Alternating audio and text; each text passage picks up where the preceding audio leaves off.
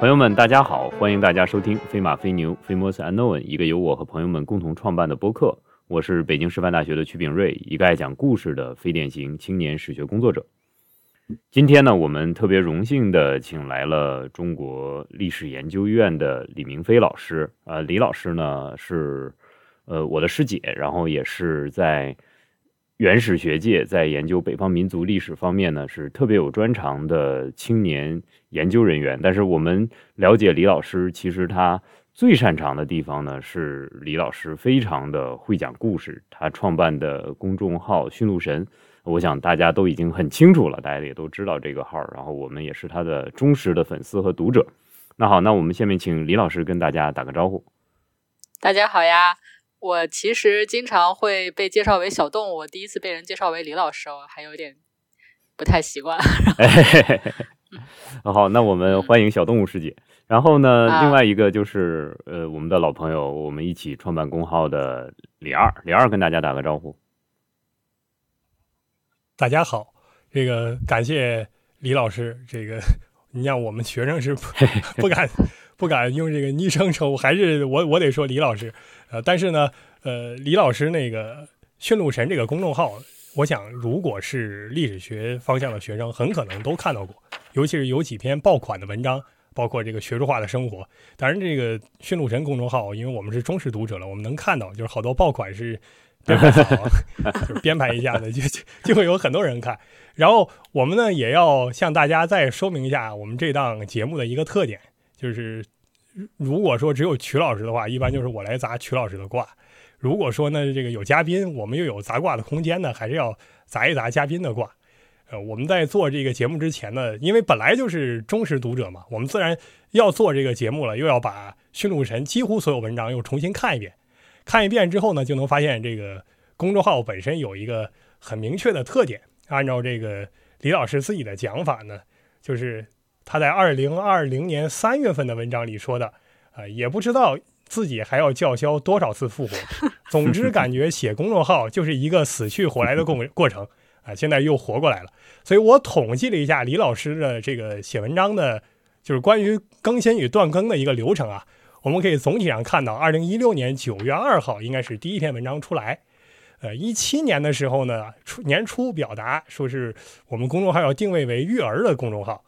但是呢，十一月六号的时候呢，呃，驯鹿神公众号就脱离育儿公众号的范畴，它又进入到了历史领域。后来主要定义就是双柄剑，就是两个公众号的性质都有，一手是育儿，一手是历史。当然这些都没有问题，老师写的都很有意思。但是呢，一九年啊，现在就到一九年五月二十七号的时候，因为前面这个更新的这个相对频率不是太好关注。一九年五月二十七号的时候，李老师有明确声明说，呃，他从小写日记。然后周更博客，啊，所以现在决定要深度耕耘公众号。这个深度耕耘呢，就是二零一九年到二零一九年七月八号为止，也就是这两个月之间，基本上能够保证一周一篇，这个很惊人了啊，很惊人了。还有繁重的教学任务，还要养孩子 啊。但是这个时候呢，是一周一篇的。但是呢，马上七月八号以后就进入了一个长的空缺期。根据后文，我们可以推断是到俄国考察了，所以到二零一九年八月二十五号才开始更新俄国考察系列。然后这个更新就比较频率比较密切了。可是到了二零二零年一月五号的时候呢，李老师又宣布说要改变更文模式，说一周更新一次。但是呢，说完这个话之后，几乎就停更到 二零二零年三月份了，啊，对吧？当然这个有各种原因，我们都知道口罩事件出来了，然后就出现了那个著名的叫嚣复活 复活宣言，啊，就是死去活来的过程。但是后面有持续更新吗？呃，五月九号的时候，李老师一口气写了四篇文章。啊，这个还有很多跟这个北师大的这个什么轻教育工作有关系，这个也很好啊。五月十五日出现了小爆款，请选择学术化的生活，这个是李二同学在这个进入研究生阶段的一个生活指南啊。就是我觉得我学够五个小时、四个小时，我就可以对得起上帝了啊。这这这个非常好的文章，都期待大家去看。总之，在这个阶段到二零年的十二月之前，更新的频率都很好。但是呢，马上这个公众号好像就是不能过年，它一过年就会歇很长时间。然后二一年四月十四号开始说粉丝催更下，好像恢复了这个更新频率。总之到了二二年之后，基本上就是半个月一期，甚至一个月一期了。所以在二零二二年六月十六日，在经过多次这种死去活来的宣言之后，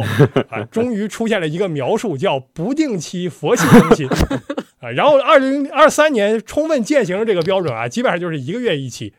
而且最新一篇文章还要求说是粉丝要主动催一催 啊，否则那个自己写的动力是降低的。所以我们看做了一个长期的梳理，啊，现在就是充分践行了李老师的指导思想，就是粉丝催更啊。希望李老师在今年能够提升他的更新频率啊，把至少把现在刚开的这个坑要填上。我我从来没有见过这么专业的催更，我的天哪！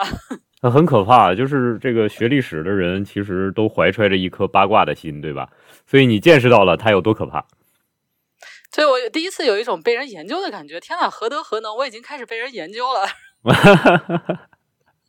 非常的让人感觉到有那么一种紧张之心、警惕之心，甚至是敬畏之心。呃，其实没有，我还反思了一番我的心路历程，因为都跟他所说的。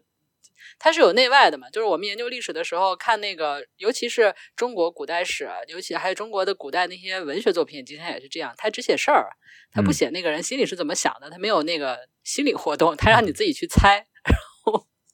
所以就是就是李二的这一番论述就特别中国传统风格，就是他只描述现象，然后呃，那个知道现象的人或者那个现象的主人公，他其实内心有很多心理活动。然后他自己是能跟这个事儿对上的，但我们看，如果看欧洲的很多文学作品，他会大段的有各种心理描写，尤其俄罗斯的好多那个文学作品，哇，大段的那个讲这个心理是怎么想的呀，什么剖析的很深刻。嗯，呃，中国传统这边是没有。然后我就陷入一种，刚才就陷入一种，就是那种文化结合还是怎么样？就他在那里讲，我就开始想我当时是个什么心态。你就开始罪与罚了，对吧？对对对对。呃，非常好。李二讲的这个现卦杂卦，我们本来是想放到最后来说，因为想以一个初开始办公众号的团队，积极的和虚心的向老前辈请教的态度来跟师姐来交流的。我们说，哎，您那个公众号办得很好，呃，全国的朋友们都喜欢看。但是刚才听李二这么描述一番之后呢，我反倒个人觉得，哎，他只是月更。我们已经做到了日更，是不是 我们会显得更厉害一点？咱哪日更厉害一点？咱原计划，这这，您怎么就就一定要给自己贴点金？您前面也没跟我说要放到最后嘛？啊，现在说我们原有安排，哪有安排？您没说清楚。第二，咱那哪是日更啊？咱这个基本上隔一天更新一次嘛。那补子那个看到没有？看到没有？我真的很好奇，你们这个就不管是节目的更新频率，还是公众号的更新频率，这个反正是挺惊人的。就是据我所见到的，不管是除了那种公众号不说啦，有很多那种团队做的，那是另一回事儿。嗯，就是这种播客很少有这种更新频率的，我就不知道这是一个一开始的激情澎湃的结果呢，还是说你就打算要长此以往了？首先啊，首先首先啊，不不，这个问题我来回答。首先啊，这个这是一个商业机密，我们不能够在这个地方告诉你。但是呢，如果你加入我们的团队的话，我们可以把这个机密稍微的跟你分享一下，好不好？供你考虑。我的天哪，这就开始挖人了。呃，对，像你这种这个有时候听超级高手，我这种对对对姿态，一口气憋不上来，容易憋死在这儿。多大？李二是一个喜欢把这个故事都讲到前面的人。好，我们那我们现在就开始让李老师把今天的我们想跟李老师交流的，把把李老师的故事，我们用用这几个小时的时间啊，我们先把它都调出来。其实我刚才说的最开始讲的那个对李老师的介绍啊，青年研究人员啊，原始学界的新锐啊，历史研究院的能人啊，等等等等这些东西呢，我们都知道，其实它都是浮云。那我想说一下我对师姐的那种特别直观的感受。我个人感觉呢，就是研究这个北方民族的人，呃，像我们这种哈，都是从草原上来、森林草原里面来的人呢，多多少少都有那么一点放浪形骸的味道啊。当然，这个师姐给我的一个特别直观的感受就是，是我唯一一个在宴席上听到。唱祝酒歌的人，而且还是会用蒙语来唱祝酒歌的人，所以这一点是让我极其的敬佩，呃，在那个场合里边，我也感觉到哇，这个真的是把自己研究的对象和自己的个性完全融入到一体的人。所以其实我特别好奇，呃，师姐你是北方人吗？然后为什么开始对北方民族史感兴趣的呢？哇，这个问题一下就问到了这个关键处。其实应该有那种什么爱一行干一行的，也有那种干一行爱一行的，是吧？嗯感觉这个爱一行干一行的，是不是比较呃听起来比较纯粹啊、嗯比较酷，然后比较一以贯之？干一行爱一行那种听起来比较随波逐流，然后哎这个比较没有主见。但是实际上，我对于北方民族呃怎么进入的，或者是对他的情感怎么发生的，是一个逐渐摸索和随波逐流的过程。也不能说没有主动性吧，但是呃，曲老师是研究魏晋的，对吧？秦汉啊，魏晋南北朝，秦秦汉是吗？？稍微凑到魏晋一点儿，主要是秦汉，这一点要讲出来。不敢往中靠太近靠太近这个问太多了也不懂。对，哦，哎啊，我们当时我我记得好像我上学的时候，大概也就是本世纪初吧，啊、那个时候好像很多人都对魏晋很感兴趣，呃，尤其是嗯、因为这个历史系里边有几位非常有魅力的魏晋史的老师，包括像严老师，然后罗新老师，对，还有陈先生、陈苏振老师，嗯、再往上的像田先生啊，还有再往上的陈寅恪先生，那就是魏晋这个领域可以说是金光灿灿、群星荟萃啊。呃，所以好像当时的小朋友们都想学魏晋。你是为什么选了秦汉？你你有没有有过对魏晋这个一见钟情这样的经历？呃，这个这个我不喧宾夺主，下一次要是那个你的播客然后办起来的时候，我可以到那边讲我为什么学秦汉，好不好？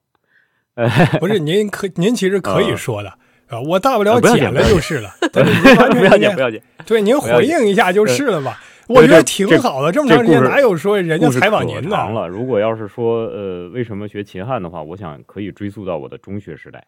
中学时代的时候，呃，我的爷爷送给我一套《白话史记》，然后他跟我说这个书特别的好。呃，你要知道，就是在那个时候，其实我不是想看这种东西，我那个时候就目光都被你刚才讲的那种像俄国小说或者是这个西方小说吸引了。我在嗯中学时代其实特别爱读小说，那个时候读的呃比较多的是九三年，呃，我会读这种书，然后后来就去读这个四大名著了，读《红楼梦》，读这个《水浒传》，啊《红楼梦》读的最多了，《红楼梦》读过五六次，然后呃，突然有那么一天，因为这个书就摆在我的桌上，因为爷爷买的嘛，所以很珍惜的把它放到桌上，然后就摆在那里。我想这到底写啥了？翻开看看。然后这本书很好，因为它是白话的嘛，所以说它这个表和字呃字收了，表它没有收。然后呢，就是主要你就是翻，你就把它当故事看，你随便看。翻着翻着，我就觉得，哎，这好像是另一个世界。呃，所以从初中的时候就反复的翻这个书，然后到高中也翻，因为那个我们住的那种小地方，不是有很多书的，你你唯一能买到书的地方就是新华书店。然后我大概会攒一周的钱，然后在每周末的时候到新华书店去去去买一次书，但是每次只能买一本，因为你兜里的钱很少很少。呃，比如说在那种你这钱也 买一本，然后买那种最便宜的，一周还能买一本，我都是坐在那 也儿看，也会在那儿看看一下午，然后就就是有一本你最舍不得的，你把它带走。但是我带走的全都是外国的小说，比如说《羊脂球》啊，就是就是一文艺的那种的，就是最嗯薄的、一本就对对，十块钱对对我们当。时好 像小城市里的新华书店就这些书好看。啊，就就是那些书，对，就是买这些，嗯然后带回家去。包括那个时候也会买那个，嘿嘿，到高中的时候就买那种蓝蓝色皮儿的，像这个什么《韩非子》啊什么的，就是嗯买那种荀子啊带回家去看。呃，对对对，现在现在呃，景对，就是在景区卖那个区卖的嘛，就十块钱三本儿的。那个时候不是的，就是就是买那个。啊，然后就是这本书一直陪伴着我呃很多很多年，但是我那时候也不觉得说你读白话文的，或者是你是不是读中华书局的，你是不是读繁体字有注释的，其实我根本不要求。呃，读读白话文的就读得很快乐。然后上了大学的时候，我本科阶段就接触到了王子金老师，然后他在这儿讲秦汉史。呃，当他讲秦汉史的时候，我就开始把我过去读到的那些东西和他讲的那个东西放到一起了。两项印证的时候，你会觉得哇，原来你过去接触到那个时代那么有魅力，然后由一个特别有魅力的人来给你讲出来，那个时候他也是很有魅力啊，当然他现在更有魅力了。就是你被一个很纯粹的学者用一种很纯粹的方式表达出来的时候，你会发现，原来我看到的这个时代，尤其是那个汉代，给人的感受是一种雄浑的、壮丽的、高昂的、激荡的，是那种堪比古典的时代，是那种铿锵的时代，让你感觉到哇，这个时代给你带来的感受是那么的真实，又那么的梦幻。呃，不同的人，他的表现让你觉得是那么的激越，然后又那么的让你向往。哎呀，你这番描述实在是过于文学化，我就想起来当年张老师，他有一段时间说他呃又开始看《二十四史》，因为他实在是没书可看了，他又开始从头看《二十四史 》。然后他看着看着，他就给我们感叹说：“哎呀，汉代这个朝代真是有意思，人都特别喜欢自杀。”对，这这是对，就是对。其实我我 你一说，我就想到这句话，其实就在讲，哎呀，那些人都特别的不把命当回事儿啊，一下显得这个时代特别特别有魄力，有魄力的时代非常是这样，所以我就被这个时代吸引了。当然有一种那个英雄主义的情节啊，可能是那种感觉，跟你研究这时代像吧？跟跟元朝像不像？那就说明，其实每个人他对于自己的钟爱的朝代，可能都是从几个人开始的。对对啊，对，其实都是被几个人吸引，都会被那么一个人或者那么一两个人。我因为我其实中学时代跟你很像的，就是说就会看很多那种呃西西方小说，呃，但是我就是没有这么一个爷爷，我爷爷是学化学的，他也不可能给我买什么白话史记，所以我从来没有接触过这种中国古代史的东西。我到中学毕业的时候，对中国古代史都是一团乱麻，所以完全是上了大学之后才接触到这些东西。所以会被北大的那几位魏晋的老师所吸引，然后会去看那个呃，比如说像田先生的书啊，然后会去看《韩氏散考》啊，会看这样的书，嗯，然后就对魏晋非常呃向往，非常憧憬，尤其实主要还是对那几个老师很憧憬，所以就去跟杨老师说，我想读他的研究生。但因为我本科也不是历史学的，我本科是新闻传播学院的。对，就那个时候，那个文史哲的那些老师们，他们其实很不喜欢这种就是外专业的爱好者。爱好者他对于这个东西的想象跟实际研究的情况其实差距很大，所以他们看到爱爱好者的时候，其实很警惕的。嗯。然后，但是严老师其实人也很好，他当时。就呃，一方面他自己已经有他想招的学生了，另一方面呢，他就劝我，他说：“你为什么要学魏晋呢？”他说：“魏晋很很困难的，都没有什么材料，也没有什么题目，你应该往后做呀。后面的材料又多，题目又又多。”我当时不理解嘛，我因为也没有研究过历史，不知道什么意思。呃，我在那哭，那天下雨。在那个礼教门外，然后天上下雨，我在那哭。严老师手手手忙脚乱，就手足无措那种感觉。哎，你怎么哭了？就那种。然后他就劝我，他就说，他就说你要不学原始，说张老师人特人特好的，嗯，那个学生都去他家抢他电视看。哦，我一听这这个描述，我行想行，那行，这个老师好像看着不错，然后我就 我就想，那既然严老师让我去跟张老师，那我就去吧，我到时候能去他家抢电视啊，就就为了抢电视啊，就是属于那种什么呢？就是就是属于媒人，哎呀，不能说媒人，反正别人介绍嘛，就可能我对一个校花一见钟情了，然后那个呃校花的去校花他们家提亲，然后校花的妈妈就跟我说，哎呀，这个。这个校花不好追啊，这个 而且已经有有良配 了。你看那隔壁那个圆脸的姑娘，她也很温柔的，他们家婆婆人特好。就校花的婆婆跟我介绍隔壁圆脸姑娘的婆婆人特好，就我就就是属于看上婆婆了，然后答应了这个包办婚姻，就属于这么回事儿。对于这个原始本身是什么状态，对于圆脸姑娘自己是个什么样子，我其实一无所知啊。所以那个李老师，我们一定要跟您说明一点，这部分。就是如果您不是强烈要求，我们一定是不剪的，我们也不管圆脸姑娘会怎么看，这这一定要保留，咱直接就是一个。不是后面会有可能有更多的人到张老师家抢电视，不过现在可能抢他家电脑了，因为现在没人看电视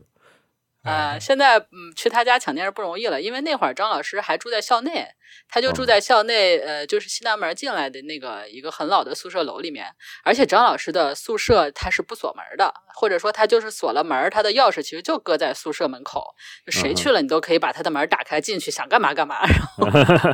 就是这么一个状况，就是这么一个婆婆，你想想看。呃，所以说就是这么去了他们家，就去了原始这个这个家，呃。所以你要一说怎么对北方民族史感产生了兴趣，其实就是对这个家庭里的人产生了兴趣。嗯，这至于真的这个北方民族史本身是怎么样，一开始没有任何概念。但是呢，呃，也有可能说，就是嫁进去了，或者就结了婚了之后，哎，觉得家里人都挺好的，这个这姑娘本身不行，一点意思都没有。或者比如说像学魏晋的人，学了半天，发现实在是没有题目。这姑娘可能人也不坏呀，但是平常不说话，就这么个状态，你跟她没有话聊，那这个也也也是麻烦。你看大动物，他学魏晋，他现在其实他就。基本上不是个魏晋专业的人，他就是对早就已经脱离魏晋，做什么唐宋明清，只要是跟经学相关，他都可以。但是他已经不认为自己是魏晋圈内的了，这种就属于包办婚姻失败。那我这个包办婚姻为什么能成功呢？就是因为这个圆脸姑娘还是很有意思。呃，我记得那个二零二零年的时候，呃，北大不是有文研院嘛，然后文研院也很有趣的，他们会找各种不同专业的学者去呃互相交流。然后这个不同专业就跨度大到有社会学的，比如可能去研究什么医疗纠纷的这种社会学学者，然后也有那种专门研究书法的那种艺术史的学者，哎，反正研究什么的都有。呃，文史哲不用说了，文学的也有，啊，哲学的什么的都都有。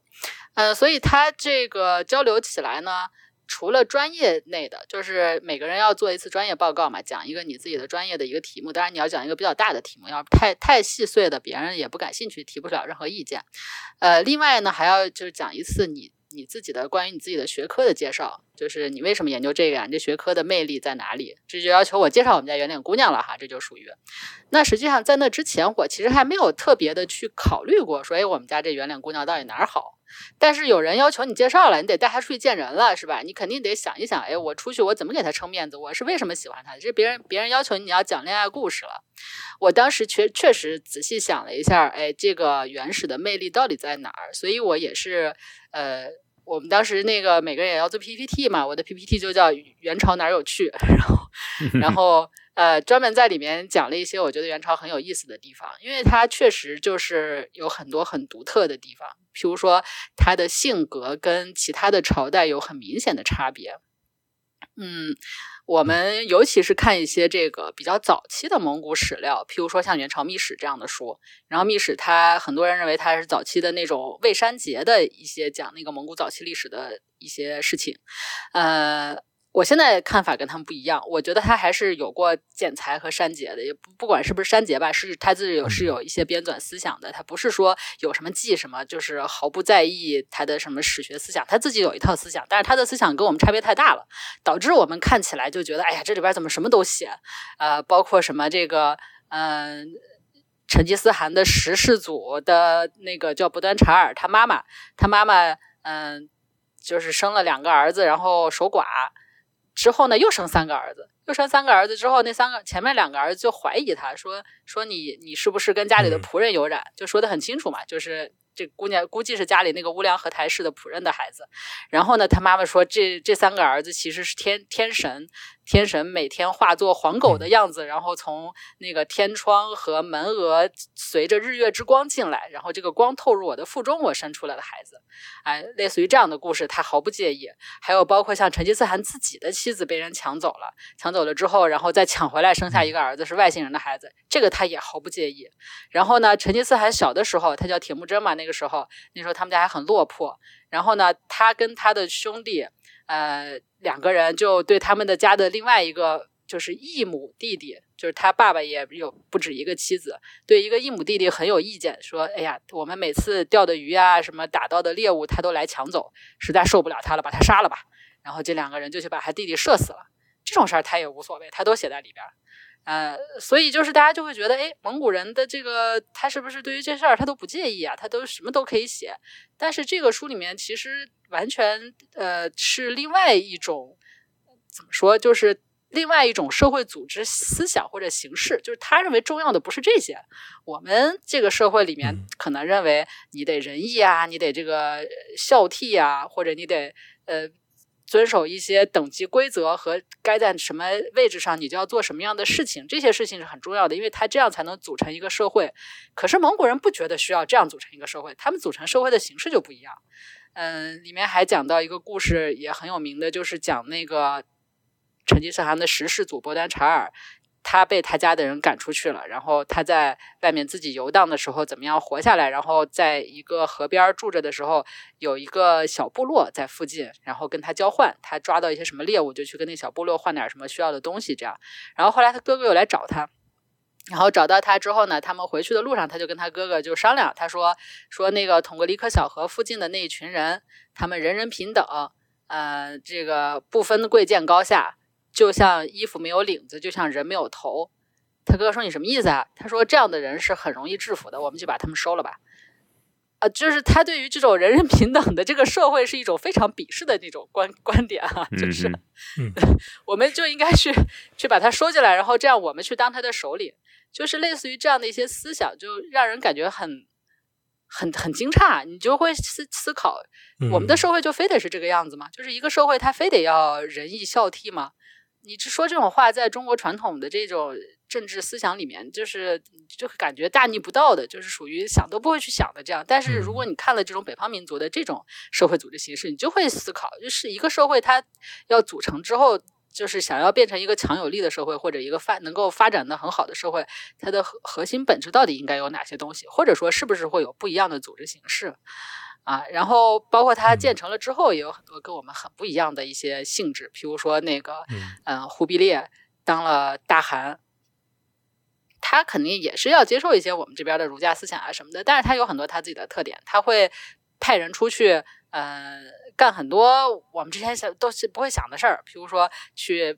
设二十多个观象台去观天象，嗯。测定历法，因为古代的这个其他朝代的历法经常是要算嘛，那因为我们都相信这个世界是有规律的，对吧？就是什么各种星星它之间的运行规律应该有个什么关系，成倍啊或者怎么样，它靠靠推算，算来算去总是不能很准确，或者过一段时间就变了。那蒙古人不管这套，他就觉得谁管他算不算的，我们测一下不就知道了吗？就去实测，对吧？测出来这个历法它就很准。然后呢，包括他派那个郭守敬去。测量那个黄河就是这么一大条河，对吧？那么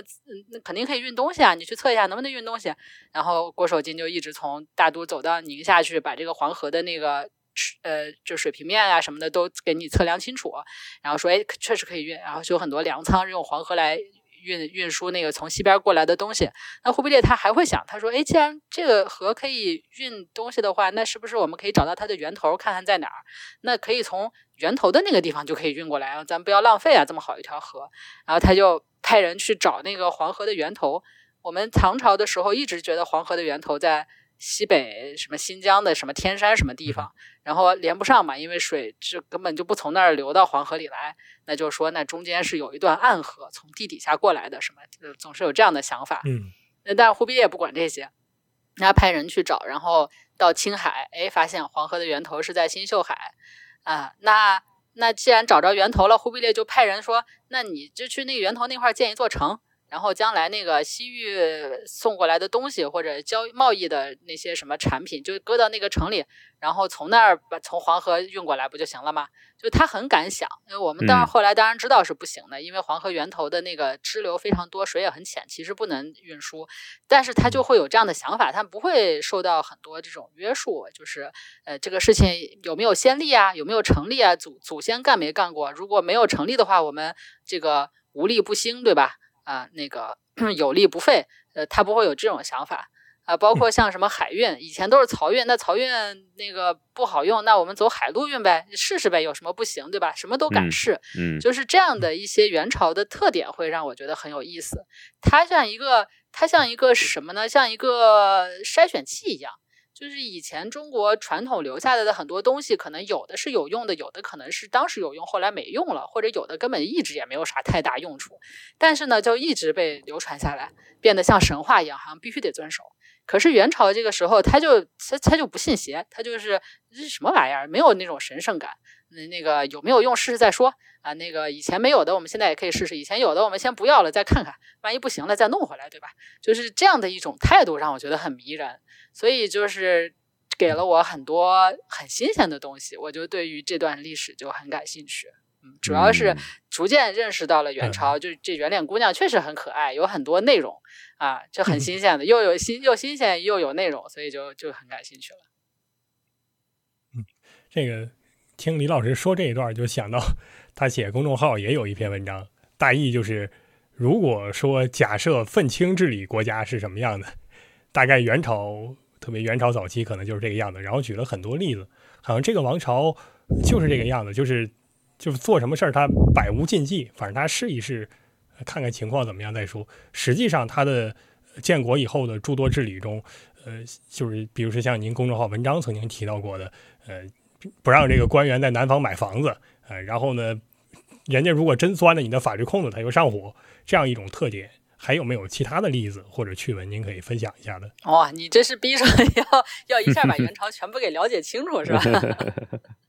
嗯，哎，个人个人兴趣，我们难得有这么一工作，对，总得获得点什么。哎，你是就是因为原呃原始，你如果把它看成一个广义的原始，就是我们认为它是个大原始的话，它内部其实是分了好几大块的，就是呃，譬如说像张老师他所做的那种原始，那我们可以看作是一个狭义的原始，就是它其实就是主要基于汉文材料，然后把元代看作一个中国古代。呃，传统王朝中的一环，然后这样来考虑，嗯，他去关注的呢，也主要就是元朝的呃传统问题。什么叫传统问题呢？就是我们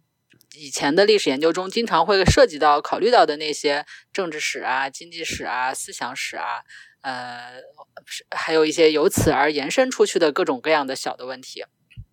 那呃，做这种传统问题的时候，肯定也有一个。那个上船下船的这么一个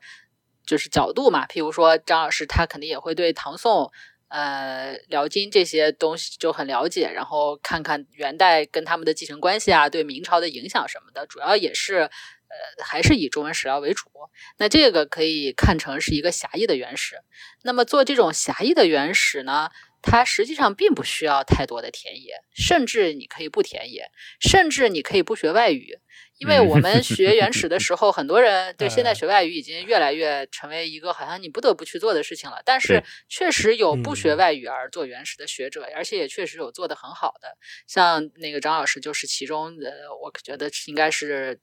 最好的之一吧，就他这一辈儿里头，他可能应该是最好的之一。呃，当然上一辈儿的还有像那个陈陈高华先生呀，然后呃李志安先生啊，然后这边也有像刘晓老师啊，他们呃都是也许学过一点外语，但基本不太用，主要还是用嗯汉文文献。嗯，但是呢，原始你如果说把它看成广义原始的话，里面除了这种狭义原始之外，它还包括呃那个。比较重要的一点，一种就是西方的材料，就西方的材料里面最主要的其实就是波斯文、阿拉伯文的。嗯，那么为什么会这样呢？主要就是因为我们都知道元朝是蒙古人建立的一个王朝嘛。呃，那它在之前其实是有一个前身，或者你把它看成是元朝的早期，叫大蒙古国。那么大蒙古国它其实一直往西扩张到今天差不多到匈牙利那边，呃，后来也分成几个比较大的汗国，在这几个比较重要的汗国里面呢，有这个历史书写传统的，实际上就只有伊利汗国，所以就留下了很多波斯文的史料。那么这个尤其是伊利汗国，它到了后期，呃，就是何赞汗的时候，嗯。何赞汗本身是信奉伊斯兰教了，他皈依伊斯兰教之后，而且要求就全都要皈伊斯兰教。那整个，因为他本来其实本身也是一个伊斯兰教占主流的一个国家，但是上层就是蒙古统治者，他们本来是没有全都信奉伊斯兰教的。但是现在他要求都皈依的话，那呃，他内心其实也是有一些我们称之为惶恐啊，或者是称之为什么，他对于自己的历史记忆会产生一种危机感，也就要求他的大臣要编一个呃他们自己蒙古历史的书。那也为了保保存这些人的那个历史记忆，所以他们也写了一些很重要的那个呃史书，里边有大量蒙古的历史，嗯。当然，同时，如果再继续扩张的话，呃，伊利汗国的历史也可以看成是蒙古帝国的历史。那么，如果把伊利汗国的历史整个也看成是蒙古国或者是大元朝的历史的话，那么与利伊利汗国相关的那些历史，譬如说埃及的马穆鲁克王朝啊，然后像今天俄罗斯那边的金帐汗国呀，然后包括像中亚这些地方啊，然后他们跟这个伊利汗国之间的关系，可能还会有别的文字，比如说阿拉伯文啊，或者是亚美尼亚文啊。啊，很多很多资料吧，然后包括像十三到十四世纪，因为元朝的这个领领土扩展的很广，那它跟欧洲有很多联系。那么欧洲对于蒙古给欧洲造成了很大的震撼，所以他们也有很多像拉丁文的啊，或者是法文的呀这些资料。这些资料如果把它看成一个大原始的资料，也是应该要去研究的。但是实际上偏重于这种西方的非汉文史料的这个呢，可以算成是。大原始中的呃，大原始如果看成三块的话，那这是其中的第二块。那么还有一部分呢，就是蒙蒙古，就是呃，毕竟是蒙古人建立的这个政权，嗯，所以蒙古族自身它其实也是有文化传统的，呃，譬如说它有呃元朝秘史，然后他自己会有一些碑刻，啊，还有包括研究蒙古语言文字的，呃，以及再往后一些像明代的。北元的这些呃人，他们写的东西，呃，蒙古源流啊，或者是黄金史啊这些，呃，作为一个蒙古传统这样来研究的话，那么蒙古的这一块呢，可以算成是大原始里面的第三块儿，啊，咱那个顺序排序不分先后哈。总而言之，就是可以认为它是分成这么三大块的。那分成这三大块之后呢，我们如果就是做元朝的这个传统历史，像张老师这种做法。完全不需要去，甚至可以不用看外文资料，你也不需要学太多的那些蒙古语也好、波斯语也好这些嗯非汉文语言，嗯，也不太需要出去田野，你田不田野都可以，嗯，但是如果是要做那种蒙古的，就是偏蒙古那一块的，可能就需要出去。多看一看，学蒙古语呀，然后去调查碑刻呀，然后，嗯，还有像，譬如说，尤其是如果对于那个蒙古的这一支，如果你再往外延伸，那蒙古人他除了建立了四大汗国之外，那他到后来，咱们可以认为亚洲大部分政权都是跟蒙古有关系的政权，嗯。今天的俄罗斯也好，中亚的那些国家也好，然后呃，包括在跟俄罗斯抢地盘的，像克里米亚问题啊，实际上以前是克里米亚汗国，嗯，那么包括像西伯利亚这一块，虽然是俄罗斯的，但以前是西伯利亚汗国。总而言之，你都可以把它看成是蒙古的余绪。就是我们如果看讲坛社珊珊老师写的什么《蒙古帝国及其漫长余绪》，他是把包括像那个铁木尔。帝国也好，把清朝也好，都称为蒙古的女女婿国或者叫驸马国，因为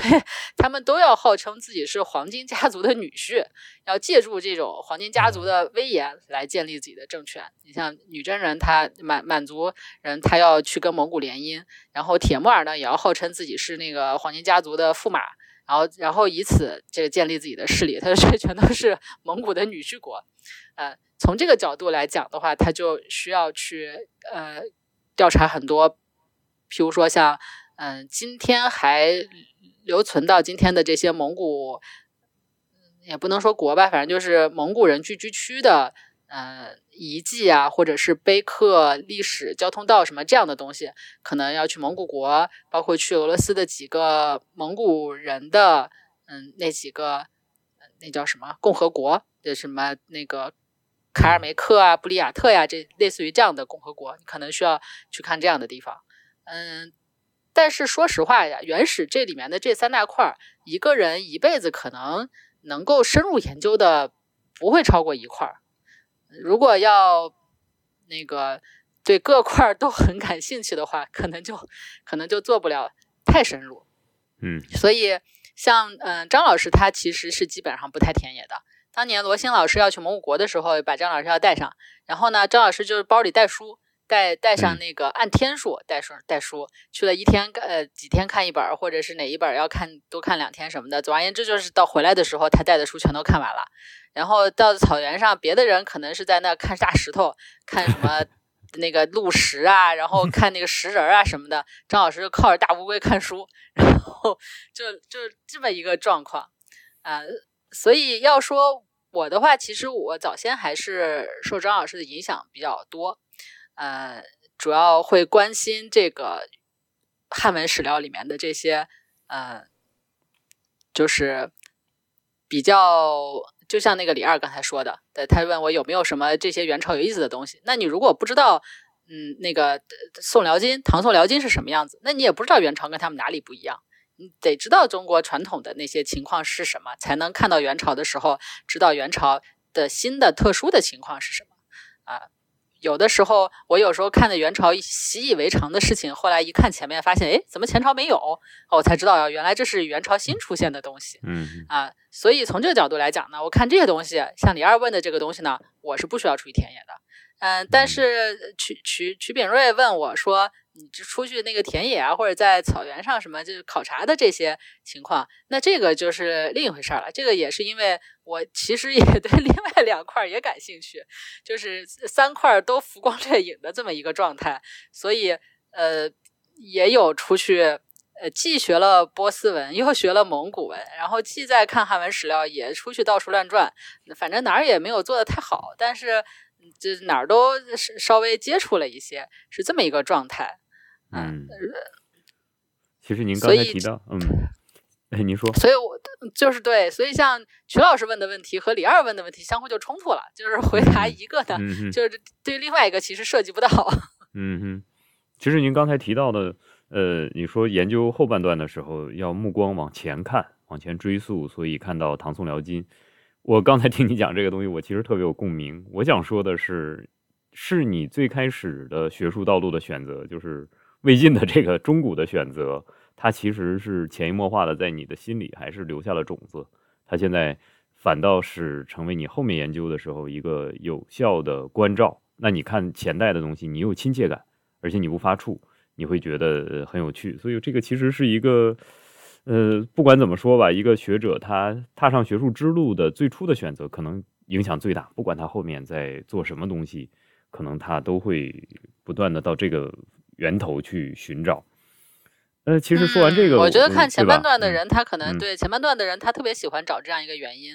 就是你像秦汉也好，魏晋也好，因为史料特别少嘛，所以看到两个史料有关联，立马就觉得哎，这里面有因果关系，然后一说出来也会显得好像哎，特别有那个人类智慧在里面的闪光的那种感觉，就是哎，一下找到了之之间的给了一个解释，就是这种。但其实也没有这么简单，就是做到后半段的时候，就会发现很多事情是很复杂的，它有很多里面错综复杂的各种影响。呃，譬如说，我虽然学了元史，但是往前看的这件事情呢，呃，魏晋对于元朝的影响就实在有点太远了。要说是往前看，一方面是因为我在硕士的时候阴差阳错的认识了李锦绣老师，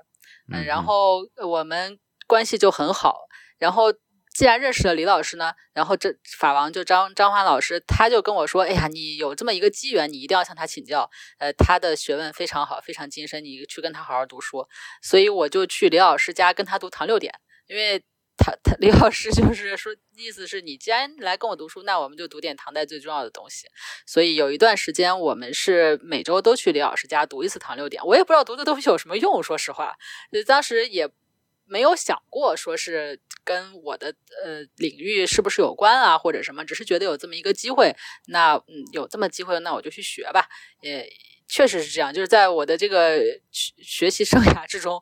只要发现有个机会，就立刻开始往上扑，也不知道它到底有什么用。学了很多到后来完全用不上，可能就都忘光了的东西，但是有的东西后来就用上了，包括像跟李尔读读这个，然后后来在北大的时候。因为各个断代的老师都非常的优秀，所以跟刘浦江老师、跟邓老师上的课也都对我有很多帮助。然后张老师本人对我的要求就是一定要把经史弄清楚，所以才会从唐到宋辽金，好像都多多少少读了一点似的，嗯，这么一个状态。嗯嗯。呃，就是后来就是你的博士论文那个金元散官制度研究是吧？然后就是其实就是这样从点质出发。你刚才其实说的特别好，我就呃，你对早期历史的那个判断，就是我们研究早期的人，因为材料很少或者是材料有限，然后最后就使得我们对于有限的事实之间，我们会通过脑补发挥我们的想象力，建立起来特别漂亮的联系。呃，所以这个也就是早期史读起来显得特别迷人的地方。可是这种关键是你们这个环境很好呀，你们就是做了联系之后，就是没有没有什么材料出来打你们的脸。后 后面哎，这话就不好说。你就是就以前我经常看到，就是魏晋的那个我们当年学魏晋的一些同学啊，或者是师兄师姐什么的，说，哎呀。我们这个魏晋这个这样的这个对历史的这个认识的深度和我们的这个这个呃联系能力，如果我们做到后后半段去，我们得出多少多少成果呀？你看，我们就是限于我们材料少，但实际上做到后面，可能就是你但凡刚想出来一个觉得特别了不起的一个关联，然后立马就被 反例啪啪打脸。我们一定不剪辑的，我们话还是放在这儿。但是各位收听的观众，你一定听到我们想没想同样的事情，这个不敢说。但这样的话我们是没有讲的，这是李老师他讲的。我刚才本来还想那个自我检讨一下，说做早期史容易让人固执，但是你这么一说，我就要把这个固执坚持到底，我不再 改变我的想法。好，那个李老师刚才讲了。很多这个很学术、很硬的东西，但是我们又关注到李老师提到了，就是如果说呃你要是三块儿对吧，要看其他两块儿，那又要学波斯文，又要学蒙古语，然后同时呢还要去考察。我们又知道李老师是进行过长期的俄国考察的，而且他那个俄国考察系列更新了好多好多期啊，好像得有三四十集吧，我估计。所以说这个也是想让。老师跟我们分享一下，就是第一，您在田野考察中的经历；第二，就是您有什么收获，不管是说您呃有趣的事儿，或者说对您学术研究的帮助啊，都可以讲一讲。因为大家如果看我们这个节目的话，就会注意到我们非常关注嘉宾的田野调查，因为我们走的太少了。总希望嘉宾帮我们走一走，我也觉得特别有意思。我我之前听你们跟陈耀涵聊的那期，你还在质疑哈，就是说，哎，到底到底田野能有什么用？能给你带来什么东西？是不是不田野也行？我当时心里我就在想，是不田野确实可以，没问题的。然后，然后到下一期你们跟耿硕聊的时候，你们已经放弃了这种质疑了，就好像觉得，哎呀，田野真好。然后 态度一下就转变了。我们当期就已经放弃这种质疑了。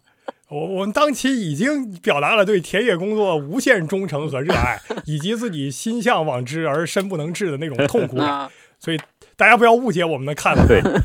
嗯，哎，我我的田野是被动田野，我我很少主动田野，因为我呃，因为我其实呃早期受张老师的影响很深，就是因为他对我呃一方面他自己不田野，呃。另一方面呢，他其实对外语他用的也不是那么多，他就会呃把他的时间和精力完全用在中文书籍上。这其实他就是有一个什么样的结果呢？就是他看的中文书特别多。对对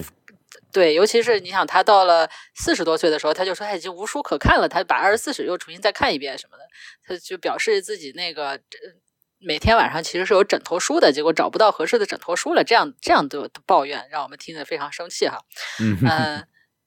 这是因为我们看中文书其实是一呃效率很高的呀，毕竟这是我们的母语，一页可能扫一眼下去就知道他大概在说什么。但是哪怕我们可能英文学得很好了，看英文书籍也不会有这样的效果，那更不要提。呃，波斯语的呀，或者是什么其他语言的材料，那都是一点一点、一行一行的，慢慢的看下去，然后看了可能一天最多看了个两三页，然后发现跟元朝的内容一点关系都没有，然后 然后非常的痛苦。对，出去考察其实也会有类似的感觉，就是呃，我们可能想着，哎呀，我这次要去看一个什么很重要的东西，比如说我要去看我们原始研究中非常重要的什么世家院碑啊，它在蒙古国的一个北边的一个什么河边上。然后，哎呀，大家非常费劲的，先是呃办办签证啦，然后呃飞过去啦，然后又租车啦，然后哐当哐当哐当开过去，开过去之后发现啊，就是个碑啊，碑上的字儿早就有人研究过了，然后文章都发了好几篇了，人都写的清清楚楚的，然后你就大老远过来看了一眼这个碑，意义到底何在，对吧？这是这是我前期对于田野的一个认识，就是就是有必要吗？呃，一个碑嘛，你看看路文不就行啦？那个。顶多路文要是有错，那你看看拓片儿呗。啊，早期是这么一个认识。但是我后来因为去那个呃历史所，现在叫古代史所中外关系史研究室嘛。然后我当时去到这个研究室工作，因为林锦秀老师也在这个研究室，他当时就嗯要带着我去看那个博物馆呀，要带我出去呃跑啊，因为我们研究室有这种出去调查的这种传统，嗯，每年都要出去，嗯，我就说，我当时一副就是那种，哎，那好吧，那我就去吧这样的一个姿态，然后我还在那给他讲我的内心的那个纠结，我就说，我就说，我觉得我好像应该把时间更多的用在阅读史料和写文章上。我这样子效率才比较高嘛！我出来这样跑来跑去，哦，研究这个物质文明，我觉得物质文明没什么可研究的。我当时甚至呃讲了一番 那个那个嗯大谬论啊，现在看可能是大谬论，但是我当时觉得特有道理。我说这些就是挖出来的东西，它根本就没有进入人类文明。因为人类文明是需要流传下去的，才算是人类文明。就是你，譬如说早期的人，他写出来的东西，然后经过这个时间河流的筛选啊、沙汰啊，那个后面的人把它继承下来，然后一代一代的去读它，然后再去解释它，再去理解它，把它汇入到人类文明里面去，它才算是文明。那你的东西写出来之后，或者一个碑你写出来之后啊，就在那儿立着，也没人看，也没有多少人知道，就搁那儿了，然后或者就埋在地底下了。包括像什么简啊、什么文书啊这种东西，它就不是传世本。你把它挖出来之后，它根本就没有进入人类文明，你研究它干什么？就就就冒出了这样的大谬论。然后，然后对我说：“我说我是为什么要来看这些东西？这类物质文明，我觉得它影响的研究的那个价值太低了。”对我甚至还说出了这样的话，我就说那个呃，我说这个问题是有大问题和小问题的，我。大问题呢？它那个 影响的范围大。你比如说，你对一个制度、对一个政治事件，那你如果还研究清楚，它要涉及到的问题是很多的。可是你研究一个呃这个碑，或者你研究一个那个，就是也没有什么，或者这个城可能它本身是挺重要的。可是你研究这个城里边的一个仓库，或者你就研究一个墓啊，这个墓你本来埋在地底下也没什么太。就是太大的影响，然后可能这个人你都不知道他是谁啊？你研究它干什么呢？呃，尤其是那个早期的一些可能连字儿都没有的一些墓，或者是挖出来的一些什么饰片啊、什么金银器，我说这个东西它对于人类文明的核心有什么影响呢？然后就就对对，但是这那个年幼无知哈，就是说了很多那个谬论，然后然后李老师他当时他也。他他懒得反驳我，你看我们现在如果再碰到有学生说这种话，我们也懒得反驳他，你爱看不看真是的。然后，但是谁好像乐意带你出来似的。但是刘老师呢，他就对我诱之以利，然后他就说，嗯嗯，对，他说他说你这个性格吧，你看你这个性格就跳跳脱脱的，什么都想试试，什么都想尝试一下。你让你去研究那种传统史学，你也。对你来说不符合你的性格，你研究那个东西，哪怕出来什么太多的成果，你也不会快乐的。你还不如出来跟我们多走一走，多看一看，这比较符合你这个跳脱的性格。哎，我一下被人这样子诱之以利，我突然觉得好像很有道理。对，所以就跟着老师们就出去看啊，呃，看了几次之后，确实感觉到呃非常怎么说呢？嗯，它是另外一种收益，就是如果我们以一种非常功利的想想法去进行历史研究，如果我们把历史研究看成一个开公司，就是什么东西能得到利益最大化，呃，能出最多的文章，或者能让我们我们譬如说，即使是不是这么这么的功利性质的这么一个目标，而是能让我们对于历史有更多的认知，那我们可能确实应该去挑选呃。读起来效率最高的材料，嗯，那个包含嗯政治思想内容最多的书籍，嗯，去思考对人类文明发展最重要的问题，呃，可能应该是这样的，有可能哈，我这这也不好说是不是应该是这样，但我现在的认识认知水平是，也许可能应该是这样的，嗯，但是我们毕竟又不是在开公司，啊，还是需要考虑到人类的天呃怎么说天然弱点。呃，就是人，他都是一些渴望交流、渴望新鲜啊，渴望那个触手可及、渴望与这个，呃，我就说成是肉体吧，与肉体相关的一些东西。嗯啊，就是呃，我们是日常生活中衣食住行这些东西，呃，感觉上好像对于人类的呃什么伟大发展的文明核心不是那么的相关，可是我们就是很关心它。我们就是会觉得它很有意思。嗯，然后呢，我们譬如说今生的研究了很多大问题，说出去谁也不懂，大家谁也不明白咋回事儿，也不关心，那就是会觉得很枯燥、很很无聊，呃，很没有动力，甚至产生了强烈的拖延症。如果我们去呃思考一个问题，或者是看到一个东西，哎，大家都很感兴趣，我周围的人也好呀，远方的人也好呀，哎，大家都跑来关注，哎，这是个什么东西？哎，这怎么这么有意思啊？好像我们好像也跟他有关系。呃，好像就是会更有动力，更觉得，嗯，这个东西会让我们有去关心它的这样一种兴趣。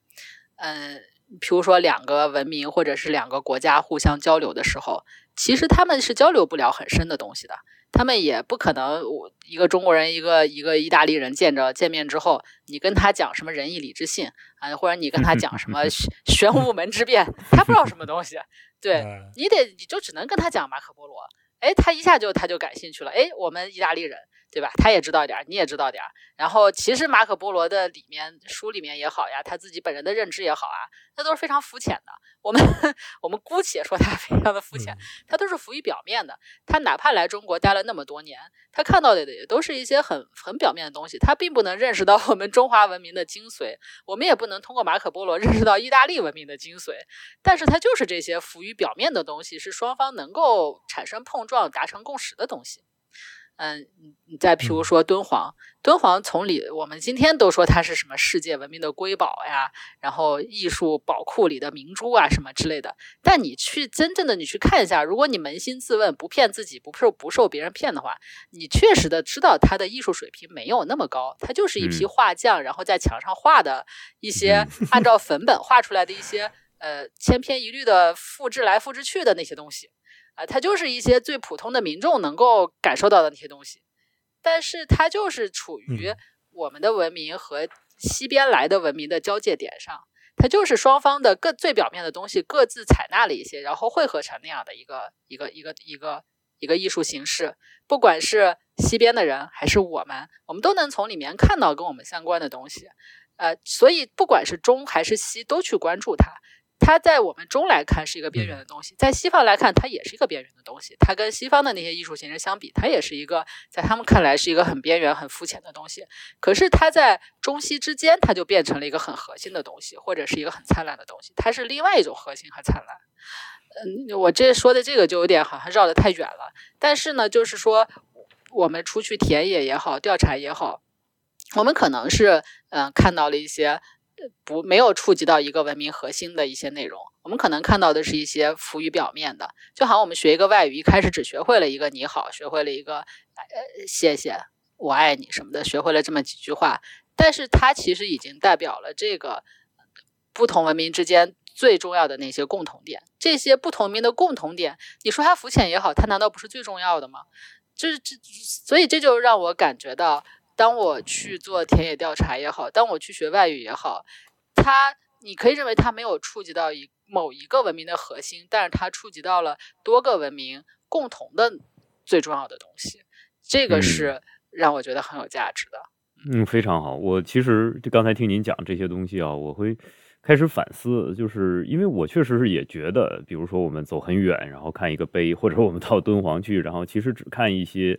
呃，其实由模组化构成的造像艺术，或者是模组化构成的绘画艺术，它究竟它的价值何在？这其实这些东西，呃，如果放到呃呃很给它赋予很大的意义，反倒会某种程度上削弱我们从人的角度，或者是从这个某种呃社会性动物的角度去反思啊，我们本身的对于交往交流这种活动的天然的渴望。呃，我读我读两本书，其实是给我很大的启发。一本呢是嗯读的这个《射雕英雄传》，我印象不深了，就是里边可能是托雷还是谁，呃，被金人给围住了，说那场仗要打输了。打输的时候，就是这蒙古人呢，他们把马马停下，然后把自己的这个头盔放到地上，放地上抱着就开始说什么，说兄弟，我们可能再也喝不到沃南河源的水了。哎，这个给我一种就是很直观的那种感受，就是哇，你看他们的情绪其实特别饱满，而这种情绪的饱满，就是我们往往会觉得这个草原上的人很真诚，呃，他们呃因为我们说他们看的天是蓝的，然后看蓝天又是大海的颜色，所以他们内心也是如此的纯粹。还有一本书就是李娟写的，呃，《羊道三部曲》，就是里面讲这个冬牧场，他就讲这个哈萨克人在草原上互相见面的时候，然后一定要打很长时间的招呼交流啊，然后请你到毡帐里面喝一杯奶茶，然后说很多。呃，您您最近好吗？您家里好吗？您来的地方怎么样？要要问很多寒暄的东西。雨水好吗？对，都好吗？那牛羊好吗？就问这些东西是吧？然后我原来会觉得哇，他们真热情。就是我作为一个异乡人哈，我作为一个这个异民族，对他们来说不是本民族的人，我会觉得很新鲜。但是我如果我现在想，我会觉得他为什么要这样问？其实他是因为我我几天我也见不到一个人，我见到一个人，我问的是远方的消息。我从那个消息里边得到得到我要对这个世界的想象的拼图中间的某一块，或者对我本区域的想象的拼图的某一块，把它拼起来。嗯，虽然这个拼图是支离破碎的，可能它不准确。用我们学院派的话说，我们看到的精确的东西，我们的这个知识体系，它可能根本不在这里有一席之地。就像您说的那个人类文明里边，它没有一席之地。可是那个是真正的人的生活所需要的。人的本能所需要的一部分，所以其实我特别想好奇的是啊，就是您其实也走过很多地方，跟牧民打交道，在草原上跟人家打交道，那是一种什么样的感受？或者你第一次跟草原上的人打交道，走进人家的毡帐，喝了人家的奶茶，吃了人家手把肉，那是啥感觉？呃，发生了什么？有没有印象了？呃，有，确实是有的。确实是我们去蒙古国，呃，出了乌兰巴托之后，其实就没有几个大城市了。嗯，所以有时候在路上呢，就可能找不到什么饭馆啊，没有没有饭馆。就即使到了一个聚居区，可能在地图上显示那是一个城市，或者显示那是一个镇子，但是那个镇子它可能是聚居了一群定居的人，但是没有那个没有对外的商业活动。就是全都是住在那儿的人，没有商店，呃，也没有餐厅，没有说你可以去那儿进门什么点菜吃饭的这种地方没有的，呃，所以就只能是呃找着看看河边有没有什么一个帐篷啊，然后你进去跟人家呃问说那个。几个人的饭能不能做？比如说我们车上可能有五六个人 啊，六个人饭能不能做？对，然后对方说能做啊，好行，那你就对，然后在那儿就等着。然后女主人就开始出去，呃，到门口，可能他们之前杀的羊一般可能挂在那个帐篷外面哈，嗯，可能去那个门口挂的那个羊的一部分上面割一块肉下来，然后就开始现和面，然后就开始给你做羊肉面。一般来说就是这样的。嗯嗯。呃，那你就在那儿等着他做那个面呗，然后你就可能要跟他们聊天儿。呃，跟蒙古国的人聊天，其实一般来说我们会比较紧张一点，因为蒙古国对于呃中国人没有那么友好。嗯，他相对而言，他不太就是对这边会有一些戒心。呃，对，所以我们在那边跟他们聊天的时候，其实是很紧张的，就是他们要问说你们是哪哪国人，我们一副那个非常。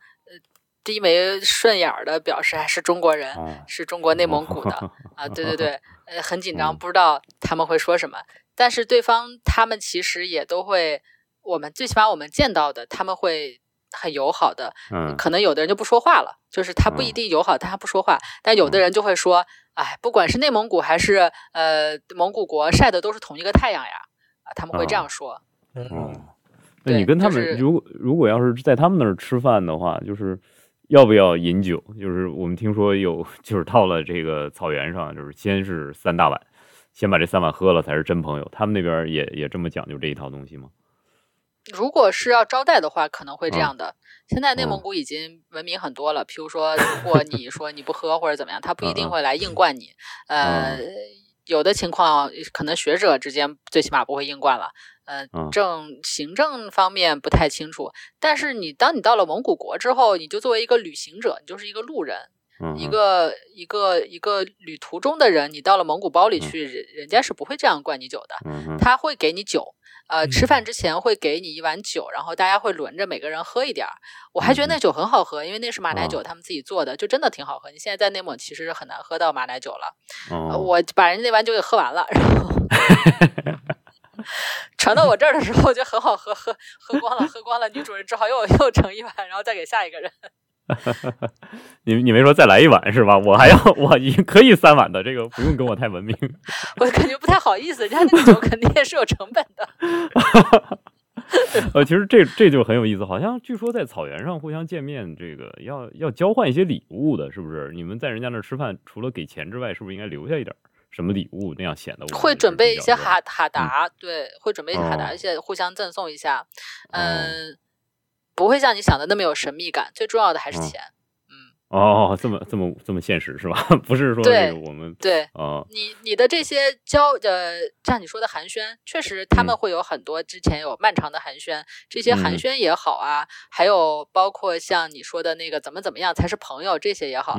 这些其实是一个表示你是知道规矩的，你是融入他们社会能够没问题，互相可以交流的这么一个呃，你不是蛮夷不是生番啊，你是懂他们这个社会。规则的只是起这么一个作用，但是社会规则的核心，呃，你你去人家那儿吃饭给钱，这个是核心。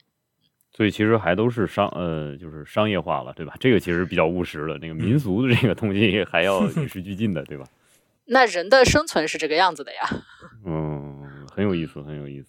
呃，也有一些他们，譬如说，呃，比较特殊的，譬如如果你在路上碰到有人向你求助，我们骑开的车在路上碰到谁的车坏了，然后对方如果向你求助，你如果开过去了，不去理他，那这个在那边可能是不行的。嗯，他们的规则是不允许的，因为他们人确实太少了。如果在路上有人向你求助，那你一定得下来看看能不能帮到他。嗯哼。其实也就是说，独特的自然环境造就了独特的风俗习惯，然后我们没有办法给这种风俗习惯说，呃，它有多么其他的意义，其实就是适应在本地的一种必须的生存方式。如果脱离了本地，那其实也就是另外一套语言了，对吧？对，确实是这样。哦，这其实也是一个祛魅的过程。我觉得田野能给我们带来，像您刚才说的，是不是以某种想法去进行历史研究？我其实看到不一定，我们出去田野考察，把它当成一种历史研究，我就是拿它当成一种，呃，增进我对于人这种动物，呃，某种深刻理解的一种方式来看的话，我都觉得田野是一件完全值得一行的事情。嗯，其实田野最主要的一方面可能是交通道，你去的时候走的是什么路线，那个地方的现在的地形是什么样子。因为我们也确实知道，如果你看地图的话，你可能能看到两个地点之间的路线。那地图上可能会画道路，但是你并不知道那个道路的实际情况。就是有的同样的一百公里，有的时候你可能一个小时就走过去了，但是有的时候那一百公里你可能要走四个小时。就是在过去，呃，尤其是进入山地或者是一些隔壁什么这样的一些地形，那这个。路程可能会差别很远，所以同样我们今天是用一个距离去衡量它，但是在过去或者是在一些呃现实生活中的人，哪怕现在也有可能是这样的一种情况。你问他从这儿到那儿有多远，他告诉你的不是一个距离，他告诉你的是一个时间，这是两天的路或者三天的路这样。啊，对对对，你说的这个就是非常有印象，就好像以前说这个《伊索寓言》里边有 有一句话，说有个人问路，说我到哪儿哪儿去得走多久？那人说你先走走看。走过去以后，我看你走成这个样子，你大概要走多久？两天、三天，或者是半天？哇，这个确实是是，好像就是人类传承下来的一个，呃，很很常见的一种呃风俗习惯了。我们中原的人或者我们汉地的人，因为我们有很多的参照物，所以我们大概能够知道，你从一个地点到另一个地点，我们讲一个定点的地方，一个聚聚聚落到下一个聚落，你大概走多久？但是草原上确实是。很难找到这种坐标，对吧？嗯，很难找到一个空间的方位来看。对，而且，嗯。你不同的地方的人，他认路的这个方式是不一样的。我们今天可能已经都不认识路了。我们在草原上的时候，那个司机开着车带着我们，我们就很很惊诧，我不知道他是怎么认路的。就是这个就是一片草，然后草上面可能有一些车辙啊，你也不知道那个车辙是什么时候留下来的。然后呢，那个司机其实他只是从窗户往外看一看，看看太阳，看看远处的山的形状，然后看看河的走向，他就知道他要去的那个地方他应该怎么走。但是地上其实完全没有路。就是你的意思是说，因为我们讲那个过去这个海上也是这样，就航海术啊，海员是通过那个天上的星星来判断自己的方位的，然后罗盘其实就是一个大概的方向嘛。所以航海术的人，呃，他我就一直觉得很神。那你说这个草原上的人，其实他能够根据太阳的日影的位置，然后他也能决定自己怎么走。呃，这个刻在头脑中有一个 GPS，是这样的吧？对，它就能根据周边的，譬如说山的形状，现在山到哪个方向了，然后旁边的那个河大概现在是一个什么方位了，他就知道它该往哪儿走。真的很厉害，真的很厉害。我我，所以我就是刚才想，就觉得您说的这个东西，其实特别有一种那个震撼的感觉，因为我们没有在那种环境里面生活，那我们自然对那个地方的这种，呃，它所有的方面，我们都觉得很神秘、很神奇。那其实我想问一下，你第一次到刚才我们讲的，你第一次到这个蒙古的呃交流的这个感受，第一次到俄国的时候，好像据说你是到的圣彼得堡，是不是？嗯，你第一次看到这个圣彼得堡的时候，因为我们普通人讲圣彼得堡就是东宫啊、普希金呐，呃，或者什么俄国的套娃、巧克力，我们大概就是那种很很标签化的东西。你第一次作为作为一个出访者，作为一个学者到了圣彼得堡，你看到了什么？其实俄国真的是一个很大很大的国家。我们去俄罗斯，嗯。大概呃，我们的到现在为止是去了三次，然后其实第一次是西部，第二次是中部，第三次是东部，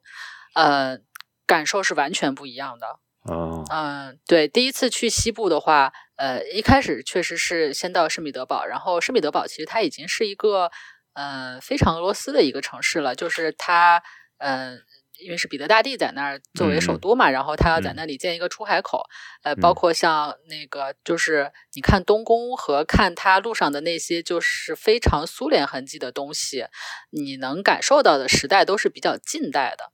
嗯。还有包括他的那些博物馆，他的博物馆其实也是当时的沙皇他们想要了解这个世界，所以从世界各地弄一些东西过去，然后就是放在那个地方。其实它是一种呃刚刚诞生的一个帝国想要去了解这个世界的一个象征。嗯，但是它不论怎么说，它是一个呃十八世纪左右的这样一种感觉。呃，当然东宫里面有很多就是非常重要的文物，因为它从世界呃。包括从他那里，然后包包括呃其他的国家，呃搜集到的，对我们来说也很重要的，像华树皮的文书呀，或者是一些重要的碑刻呀什么，在那里边看到那些的时候是很震撼的。但是大部分来说，那些城市本身来说，它给我留下的印象还是一个从近代到前苏联时期的这么一个印象。但是我们第一次去的时候呢，从圣彼得堡。呃，只是为了去看一下东宫，呃，看一下当地的那个研究院，然后之后我们就飞到那个就是喀山，啊，它是伏尔加河呃上游的一个城市嘛，然后就然后就从喀山顺着伏尔加河一直往南走，呃，一直走到里海，因为这个是当时的那个嗯金帐汗国的怎么说公帐吧，或者说你认为是首都也行，这样的一个。呃，南北游牧的这么一个呃路线，嗯，当然它往北不会到喀山那么远，嗯，但是呃，第一次蒙古西征的时候，嗯，他们。第一次西征的时候，其实打花剌子模嘛，打完花剌子模之后，他们就顺着里海的那个南岸，因为他们当时追赶那个花剌子模沙，然后一直追到里海，然后花剌子模沙就死在了里海的一个岛上，然后他们就顺着那个里海南岸过去之后，从西边就越过那个高加索山脉，然后一直往北走，然后边走边打，边走边打，然后一路都打赢，打得很开心，然后一直打到了喀山的南边一点儿，今天大概离喀山往南也就是几十一百公里。吧，然后那个地儿也是一个世界遗产，叫那个叫呃，元朝的时候是翻译成布里阿尔，但是今天有很多人翻译成保加尔，有很多人认为保加利亚人是那个地方的人，但是一直就跑到今天的保加利亚那边去了。但是那个地方呢，呃，是早期的那个，也就是十二世纪左右就有的那个嗯，保加利亚人或者是保加尔人，嗯，然后在那个地方第一次打了败仗。就是蒙古人西征到那块儿没打过当地的那个保加尔人，然后就回去了。然后回去之后呢，他们第二次去打的时候，第二次西征呢，就首先要去打那个地儿。然后打完了之后，在西边当然也打了，像什么梁赞啊，然后像什么那个那些地方基辅啊，全都打完了之后，但是他们还是回到了伏尔加河这个附近，因为他们觉得这个地方的草场特别好。呃，所以我们就是从喀山先往南走了一点，先看了保加尔，然后就一路往南，呃，去看那个金帐汗国的那个就是呃公帐的这个行迹。呃，他们一般来说夏天的时候往北走到呃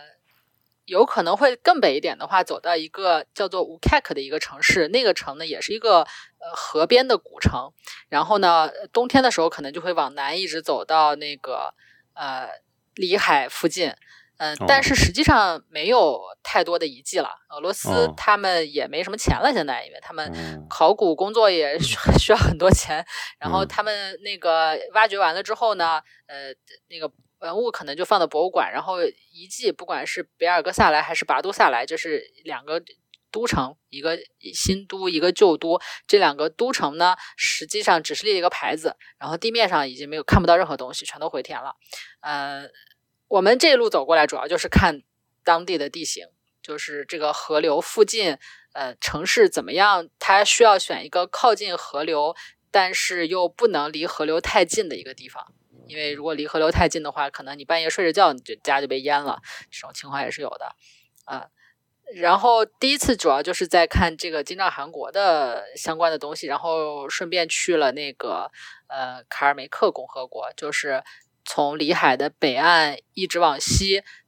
过那个高加索山，然后能到今天的卡尔梅克共和国。然后那个地方因为还聚居了大量的蒙古人，所以呃去了一下那边。然后第二次，呃，你有什么想评论吗？没有，没有什么想评论。我就是觉得您讲的这一段，这个勾起我过去看那个什么蒙古西征史的时候那些回忆，包括您讲的这些。地理要素，就又觉得死去的回忆开始更攻击。像像您说那个花剌子模啊，因为这一段看到整个历史故事，像您走的这个路线啊，尤其是呃过里海这一块，包括您说那个花剌子模杀死在里海的这个岛上，我们能看到看这段，我小的时候看这段历史的时候的第一感觉就是，哎呀，那个时候好像西边这些各个国家，包括我们觉得武德不太充沛的这些国家，好像也其实是一个英雄辈出的时代。尤其像扎兰丁那个故事，那个非常有名啊。成吉思汗一句这个 类似于“生子当如扎兰丁”那个 名言，但是到最后呢，在蒙古人的铁蹄面前，对吧？像扎兰丁这样的一个复国故事，我们每个人都觉得，如果是中国人写这个小说的话，这一定是王子艰苦复国。然后结果在这个绝对的武力面前呢，还是被一拳给打碎了。就是每次想到这个历史，都会让人觉得，就是你可以说是很真实，但是有的时候又让人觉得很。很无趣，为什么这个那种大团圆的结局不会出现在现实中啊？总是这个实力非常强的人会把一切击碎啊！但是如果带入蒙古，那这个故事非常好看了。爽文啊，爽文啊，太爽了！这简直没有话可说，这个真的是谁惹我，我就把谁给打碎。蒙古人唯一的。好像一点遗憾，就是我觉得已经达到人类征服史的极限了。好像唯一一点遗憾就是耶路撒冷他没打下来。他如果打下来，那不一定这个历史又往哪个方向去走。应该还是那个就是大汗之怒嘛。我们之后请周思成来讲一下大汗之怒的故事。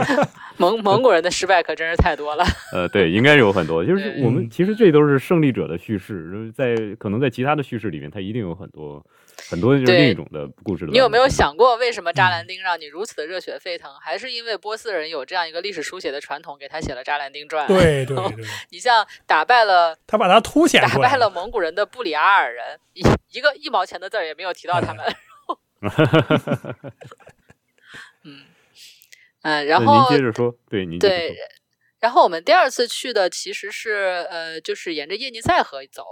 我们一开始也是先去了一个俄罗斯现在还在还存在的一个那个呃蒙古人的共和国吧，就是布里亚特共和国。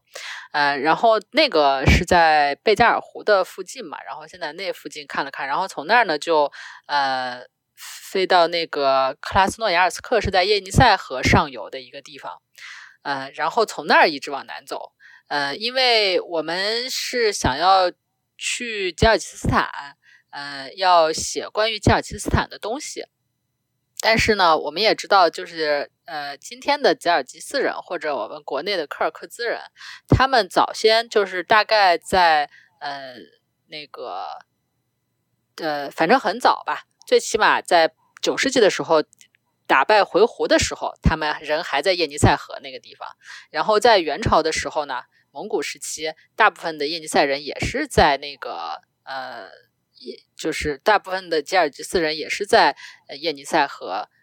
就是呃，算是中游吧，还是上游 上游吧，上游地区。嗯，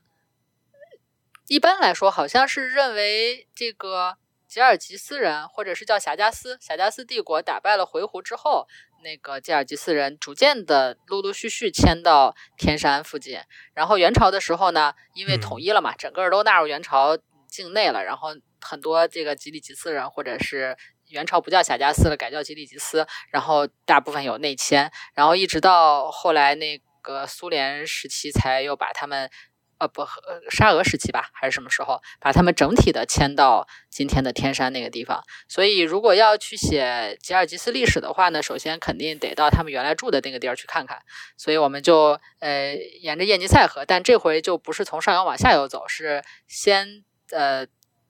呃就是昂格拉，现在叫安卡拉河是吧？元朝叫昂格拉河，嗯。汇入那个叶尼塞河的那个地方，就它中间那个地方，从那儿，然后呃，从那个地方一直沿着往上游走，嗯，走到今天的叫做那个图瓦共和国的那个地方。然后，嗯，其实这个田野调查吧，其实就是这个样子，就是你出去了呀，就没那么多可挑的，你不可能说是 我就是要看那个 吉尔吉斯人的遗址，那那不可能的，你这么多钱都花了，然后你到那儿肯定是沿途有啥看啥，所以。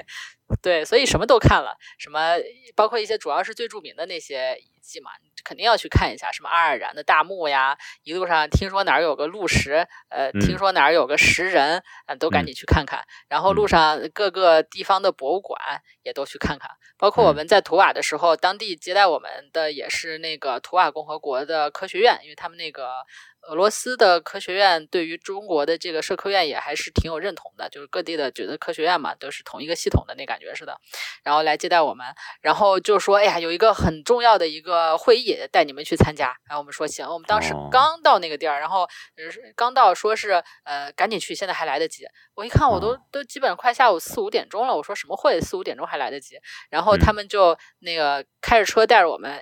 一路飞奔过去，差不多五点多去那儿。那边那个就是报告的部分还没有结束，但报告我们也听不懂，都是俄语的。然后我说这是什么会呀？他们说这是个萨满大会，就是这个全 全国各地的萨满 来开会。对，然后说这个这个说赶上了，我心想什么？会都开快开完了就。赶上啥了？他说现在这个会马上就要开完了，我们吃点饭，待会儿他们就要有仪式了。然后对主要是在晚上，对不对？这个活动是不不放在白天的。对对对，所以我们就是这个会也不知道他们都说了些啥，也没听懂。呃。PPT 也看不懂，反正，然后吃了点饭呢，然后就那边就开始仪式了，就是 一些就各种各样的萨满，不同风格的，有来自莫斯科，然后头上各种羽毛的萨满，然后也有来自布里亚特的那种 那种就是穿着袍子挂着那种锣的那种萨满，就是一个大铜锣敲的那种，然后也有那种看着好像比较年轻的那种穿一小袄的那种见习萨满也有，嗯，反正就是。若干个萨满，然后绕着圈儿，然后做仪式。我就其他人都在桌附近就围着，然后那个其实也不知道他们具体在干嘛，但是就各显神通，真的是各显神通，就是七八十来个，什么姿势的都有，有有那个拿着那个松针儿，就是往人身上抽的，抽，对你就要让他抽你几下嘛，然后你这样你才能。就是，反正就抽掉你身上的恶魔还是晦气之类的吧。然后也有那种烧一些什么木料的，就是他们自己做过法的一些材料，放在一个桶里面，然后烧，然后大家就会围上去，把那个烟往自己身上，就是要要那个让烟在自己身上把自己洗礼一番，大概是那么个意思啊。总之就是他们这个居然是有统一组织的吗？就是我以为都是非常分散的，他们是以什么形式组织在一块儿的呢？呃，其实吧，就是萨满这个东西吧，它也有官方萨，也不能叫官方萨满，它也有学术萨满和那种就是普通萨满的区别。呃，你譬如，就就类似于在佛学院的和尚和在外面游方对对对对对，而且就是嗯，有很多萨满，他可能是。完全没有在系统里面的，譬如说像这种会议什么的，他的请来的萨满很多都是那种有学位的，就是像那个莫斯科的萨满，他其实就是读这个学位的，然后同时他也是个萨满。呃，但是呢，我们当时在布里亚特共和国的时候，呃，当时在一个那个看一个匈奴墓的时候，跟我们一起去的一个呃姑娘，其实是个导游。呃带我们去那个叫什么呃伊塞尔加还是叫什么，反正那是一个当地很有名的匈奴墓墓葬。然后呃那个导游他自己他就是个萨满，他就跟我们说他就是个萨满。呃，但是这种萨满呢，他就是没有学位，然后也不会参加什么协会啊，或者也不会参加这种学术会议。他就是一个呃，咱们这么说吧，就是你可以把萨满理解为，其实各个氏族部落或者是大家族，你可以把它理解为大家族内可能都有他自己的萨满。然后这个萨满他可能也不是。就是大多数可能也不是专业萨满，他可能平常哪怕可能是个公务员儿，或者是个老师，或者像那个姑娘一样，他可能是个导游，但他同时也是个萨满。就你有什么事儿，你去找他，他帮你驱邪，就是这样的。这样其实也有很多，对。但那种呃有学位的，然后有学术背景的那种萨满呢，他就是可能是另外一批啊，就是呃萨满中的精英阶层。对，哎，这个讲的太精彩了。对，反正就是我们当时，对我们在那参加完那个仪式，对，然后参加完那个仪式，就就就回来了嘛，就回到那个图瓦共和国的那个呃，既然叫既然叫共和国，那也应该叫首都吧，就回到首都，然后呃之后也是去看博物馆呀，然后去参加他们博物馆的座谈啊什么的这样的一些活动，然后之后就是当地的那个科学院的那个呃呃。考古所的副所长带着我们就开始就是漫游了。这图瓦的那那些人，他们就非常嗯，对于我们的目目的，好像是非常的敬佩，因为他们自己图瓦人认为自己是就是那个地方是早期的那个吉里吉斯也好，霞加斯也好的核心地区。就我们元朝在那那个地方设置了，就是叫做呃五部段事官。这五部呢，其中就有吉里吉斯，还有一些当地的其他的一些，像什么呃汉哈纳斯啊，然后还有一些别的一些部落，呃宜兰呀什么的这些部落，然后呃设置了相当于设置了政府，这个政府就在今天的图瓦，呃，所以他们对于自己是呃就是对于自己的这种身份认同还是比较关注的，他们就很关注自己的历史嘛，哎，但是由于呃。我们也知道有历史书写传统的这个民族是很少的，所以吉里吉斯人或者是霞加斯人，他们其实也没有自己的呃历史书写传统。他们想要知道自己的历史，还得去看汉文史料，尤其是早期历史，嗯，必须要看汉文汉文的东西。所以他们对于来了一个中国学者。他们也很高兴的，他们很希望能跟我们合作，能够知道他们，因为他跟我说，他就他路上他作为一个他自己的发现跟我说了很久，他说他认为宜兰州指的是蛇，因为那个当地的那个宜兰，这是当时的五部段史官里面的一部，呃，这个词呢在突厥语里面是蛇的意思，然后呢，呃，图瓦这个地方它其实是俄罗斯的图瓦共和国，嗯，他们肯定都会说俄语。同时，一部分人可能少部分人会说图瓦语，图瓦语是突厥语的一个分支，嗯，但是他们的图瓦语教学也很衰落了。我们去的时候，他们还经呃特意跟我们强调了，他们现在在恢复他们的图瓦语教学，比如说在幼儿园或者在小学里面开设图瓦语的课程。然后呢，他就跟我讲，他可能会一点图瓦语。他说“依兰是蛇的意思”。我说：“是的，没问没问题。这个在汉文史料里面就这样记的，原始里面就这样写的。”他就大为惊讶，他就觉得：“哎呀，这是他们民族的一个怎么说，一个不为人所知的一个很小众的一个知识，怎么中文里面就堂而皇之的写在正史里？” 他就可能觉得，对中文史书里面包含了可能很多大量他很关心的信息。嗯，他们就对非常的热情，带我们看了很多东西。嗯。包括他就说那个你们要看什么什么东西的话呢，那你们晚上就不能再住在首都宾馆里面了，你们可能得出去住帐篷。然后就开着车带着我们一直往西走，然后看那是看题记啊，嗯，包括有什么元朝的汉文题记这样的很重要的东西，然后也有石人啊，然后看很多呃。就他认为值得看的一些城址，就是包括那个元朝的城址，还有突厥当时回鹘的城址，还有回鹘和霞加斯的呃战争的那个防御工事什么这一类的很多东西，一路带我们看过去，然后晚上带我们住在一个帐篷里，那个帐篷呃也是个类类似于那种旅游景点的帐篷，但是就是呃。没有电，那个所有是蒙古包吗？是蒙古包那种东西吗？还是就是我们说那种帐篷？我们出去在北方民族的地方，就是如果不是在蒙古国的话，尽量不说蒙古包，人家会不高兴。凭什么是蒙古包，对吧？我们这些游民都用的呀，怎么就不是突厥包呢？是土瓦包是吗？是类似那种大大号的，对吧？是吗？对对对，就是毡帐，嗯可能叫毡，我们一般就叫毡房或者叫毡帐，嗯类似于这样的称呼啊。嗯然后他，但他们那个也是一个那种类似于可能是可以去旅游的一个地方，然后有嗯一个小木屋，里面是有电的，呃，所有的人的手机设备都 送到那儿去充电，然后 睡觉就去睡那个没有电的那些毡房，呃，嗯，然后特别特别冷，然后晚上嗯。大家就是衣服也都不脱，然后那个哦全都穿着厚厚的衣服，然后盖着被子睡觉那样。哦，嗯，哇，这这个这个经历真的是太迷人了，这很有意思。那你们没有这个，就是晚上晚上草晚上的这个草原，或者晚上这个这个外面外面的景象是什么样？哦天哪，我们我们晚上经常会就是夜夜里可能开到很晚很晚，大概比如说呃，我记得最晚的一次是在那个就是从喀山往南走，走到去哪个城市，呃，有嗯点忘记了。总而言之，就是大概夜里三点才到。然后，然后到了之后，那个因为俄罗斯他们那边很复杂，如果你要住宾馆的话，他要把你的所有的信息都要从网络传上去，那你就要等他传，你就要看他这个网好还是不好。那个网要是好的话，可能很快就能传上去；网要不好的话，你就就要等很久啊。当时快要崩溃了，因为到那儿就已经三点了，然后然后他等着他传那个信息，对，然后在那个就是沿着叶尼塞河走的时候，也是就是晚上开着车，然后一直走走走，可能走到夜里一点多的时候，呃，到了那个就是我们当时是在阿尔泰共和国，然后呃。因为要连夜去看一个，也是一个墓葬嘛，然后到了夜里一点多的时候，连夜去看一个墓葬，对，就是如果你今天夜里不到那个地儿的话，那你可能第二天就来不及去看那个墓葬了。来不及了，就是换一个路线了。嗯，呃，所以就是夜里到一点多的时候到那个宾馆，然后就是经常看到夜里的山、夜里的草原，嗯然后但是嗯毫无感觉，因为太困了，哦只想睡觉。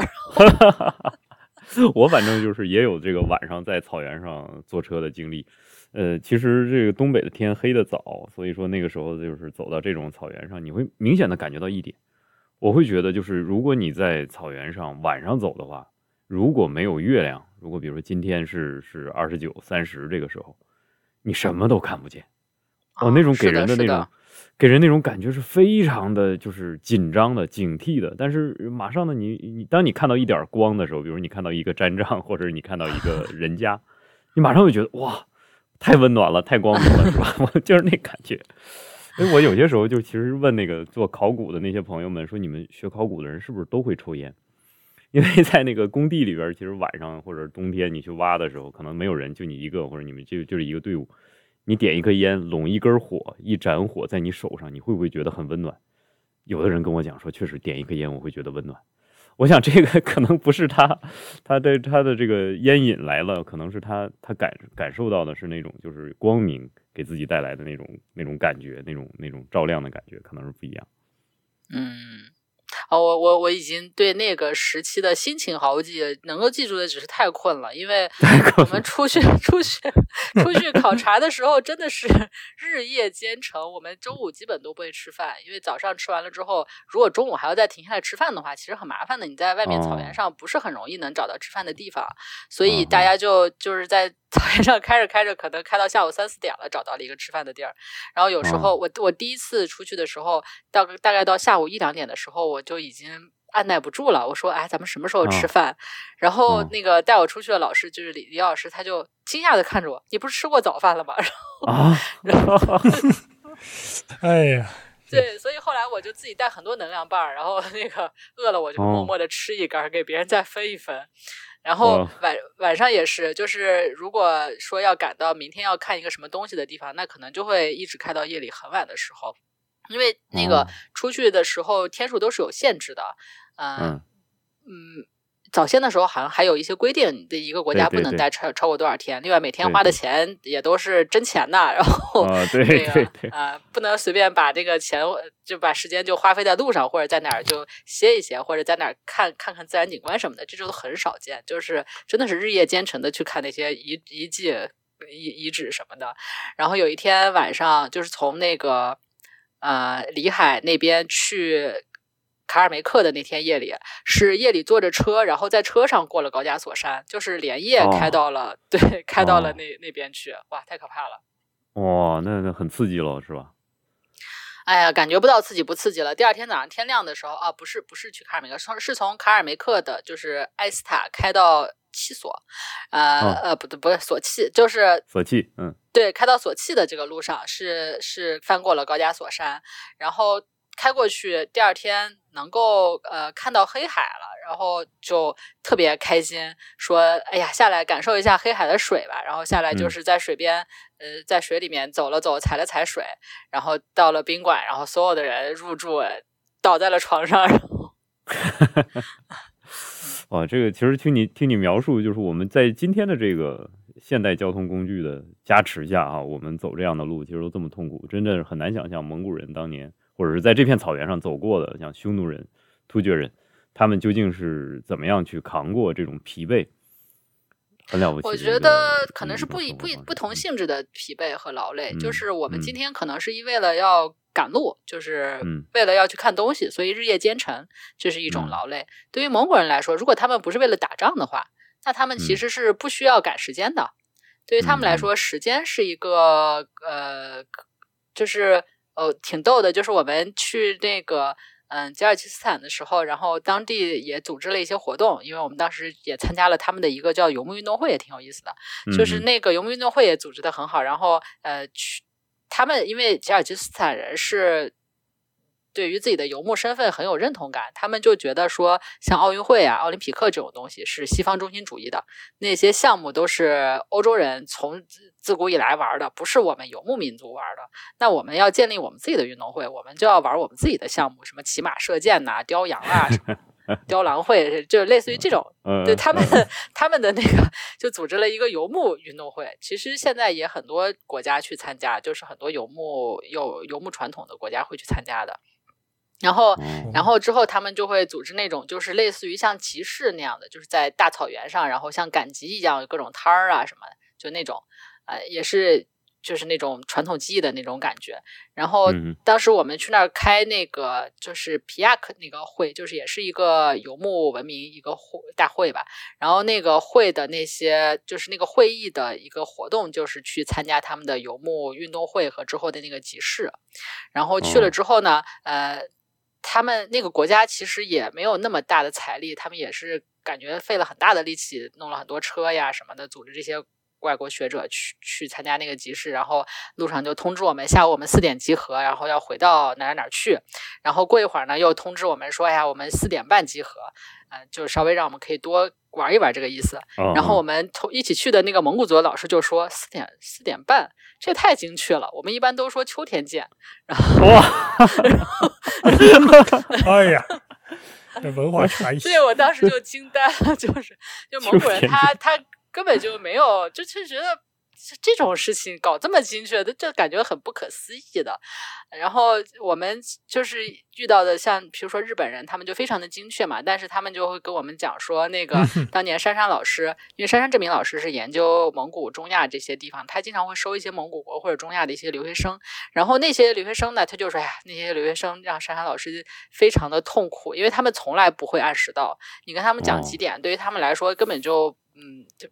没有任何意义，就就就也不知道他们几点会来，对 对对。然后然后珊珊老师后来就接受这一点了，哎，他们过的都是中亚时间，然后哦，对对对，就是因为这个确实是这样。如果我们去看那个呃时区的差异，其实我们那个日出和日落的感受是不一样的。就我经常原来在东北就有一种感受，我们天黑的很早，但是天亮的又非常的早，比如下午四点钟天黑了，可是早上三点钟天就亮了。所以你就会发现有些人他那个生物钟就是那样，他三点钟他就起床了，然后我就很惊讶，你起这么早干嘛呢？然后你会发现他们到了上午吃过早饭之后，他们又去睡觉了，然后这个再到再到下午的时候他又精神过来，然后他到了四点之后他又可以休息的很早。反正我想这个对于不同的地方的，还是刚才那个话，不同地方的那个生活习俗和本地的自然条件有着非常大的关系。可能这些东西是，呃，如果我们不是去田野一下，我们去走一下，我们只看我们的文献，我们会把他们默认为跟我一样的人，享受着一个生物钟的人，但事实上其实不是那样。嗯，对他们自己是像那个在草原上真正生活的那些人，他们对于时间是没有那么精确的，他们也觉得没有那样的必要。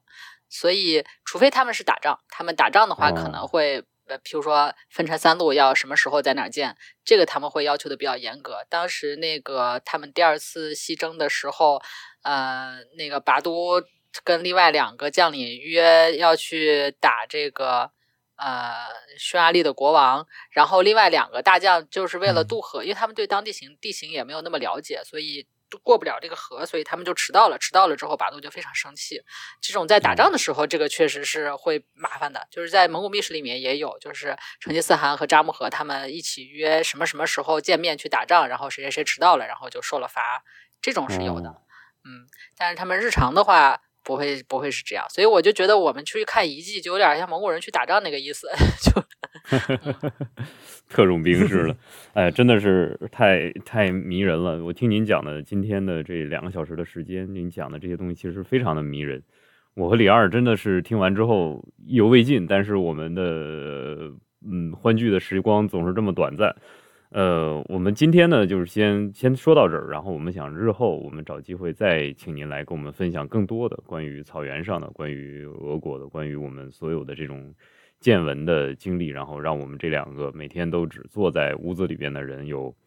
足够的想象的空间，驰骋着跟您的 跟您的语言，我们驰骋到草原上去。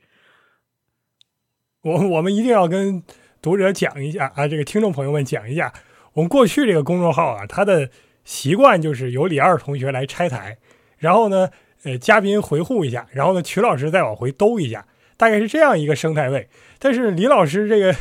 他一个人把两个生态位都兼了，他这个解构能力非常强。有的时候前面刚讲一个，呃，很很梦幻的，对吧？很传奇的事儿，后面马上就解构了，导致我们这一场就稍微就有一点手足无措，就感觉好像被人家采访了，这个太可怕了。我们一定要之 后再找李老师来，对吧？我们试试能不能把主场给找回来，或者李老师。对李老师什么时候自己也弄一个播客？因为我看明显他非常擅长干这个事情，已经弄了一个公众号了，对吧？什么时候李老师再来一个，然后我们去去呛李老师的行，去拆他的台，这样也算是把今天这股劲儿给他给他憋回来。今天这个李老师战斗力太强了，这一场下来，您刚才不要说两个小时，哪有两个小时？我们有些东西还要剪掉的，一剪掉没有两个小时的。哎，感总是感谢李老师。是说你们的延时卡只能延一个小时吗？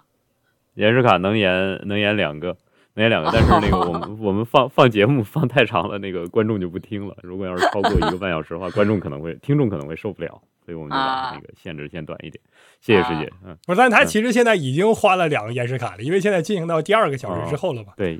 本月我的延时卡的这个免费额度已经没有了，下一场就要没关系，我们轮流用。谢谢师姐，太感谢了！你看我们这个草台班子，我们所有的东西就是能能免费就免费，然后能这个节约就节约，我们都是一向如此的。但是今天您实在是太厉害了，我头一次看到李二被人打住了，李二能说不出来东西，这个确实太厉害了。我什么也没干，我是非常真诚 友好的，我完全没有理解。对对对对对，这个 您这天这是天生的，天生才能太厉害的后控场能力太强了，太强了。我们必须在这个组织一次群口。把这个能讲的人都聚到一起，然后我们挑战一下，我和李二振奋一下，看看能不能跟你们抗衡。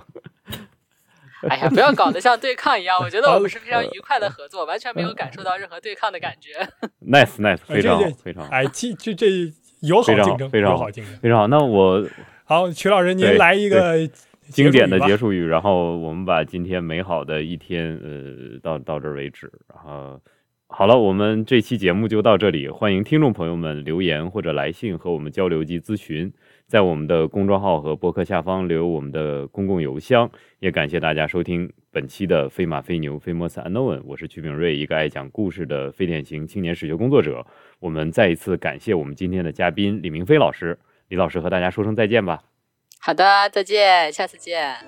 谢谢李老师，李二也和大家说声再见吧。再见，好好，我们节目就到这儿了，谢谢大家，再见。